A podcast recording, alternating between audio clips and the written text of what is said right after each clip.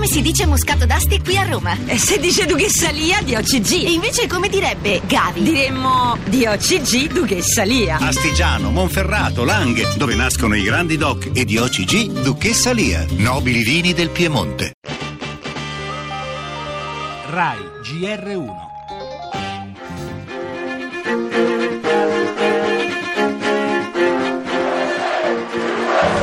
President elect of the United States, Donald Trump.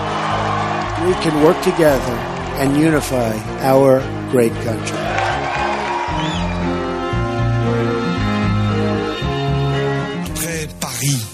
Parigi, Nizza è sotto la minaccia del terrorismo islamista. Il 14 luglio, giorno di festa nazionale, c'era una gran folla sulla famosa Promenade des Anglais. Un camion bianco piomba in velocità addosso alla gente, travolgendo ogni cosa. L'autista tra i ruderi di Aleppo Est per la ripresa delle operazioni di evacuazione. L'uscita di centinaia di feriti e loro familiari da due villaggi sciiti assediati dalla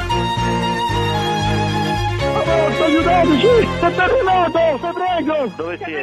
Il terremoto! Corri! Il governo assicura il suo impegno per garantire la ricostruzione, il portare al più presto a casa le persone, il lavoro, le imprese e le scuole.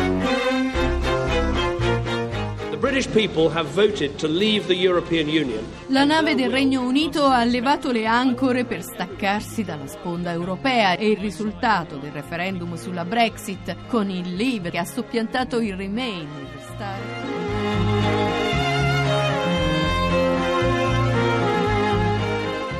Volevo cancellare le troppe poltrone della politica italiana, il Senato, le province e il CNEL.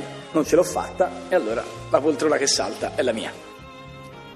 Onorevole dottor Paolo Gentiloni Silveri, Presidente del Consiglio dei Ministri. Giuro di essere fedele alla Repubblica, di osservarvi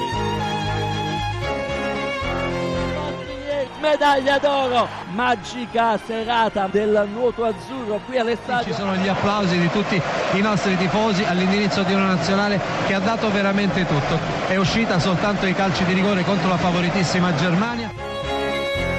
Querido pueblo de Cuba, con profundo dolor falleció el comandante en jefe de la revolución cubana, Fidel Castro Ruz. Hasta la victoria, siempre.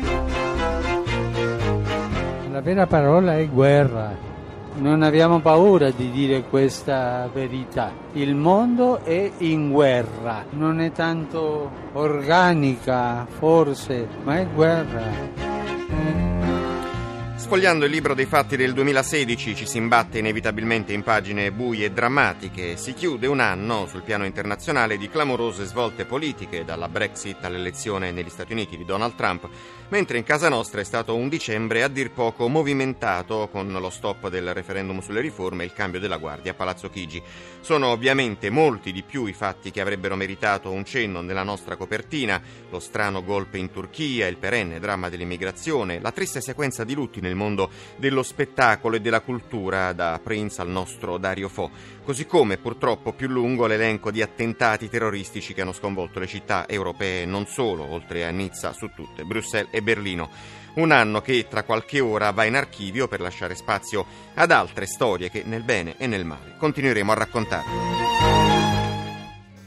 E nel nostro giornale quest'oggi in primo piano le misure di sicurezza rafforzate ovunque, capitali blindate per le feste di fine anno, da noi tiratori scelti, pattuglie a cavallo, mentre una circolare del ministro Minniti e dal capo della polizia Gabrielli annuncia tolleranza zero verso i migranti irregolari. Per le notizie dall'estero, un'ultima ora dall'Iraq, due le bombe esplose a Baghdad, decine le vittime, poi gli aggiornamenti sui rapporti Stati Uniti e Russia sulla vicenda hackeraggio, infine le misure a sostegno della natalità che scattano da domani, poi lo sport con la Serie B Verona campione d'inverno.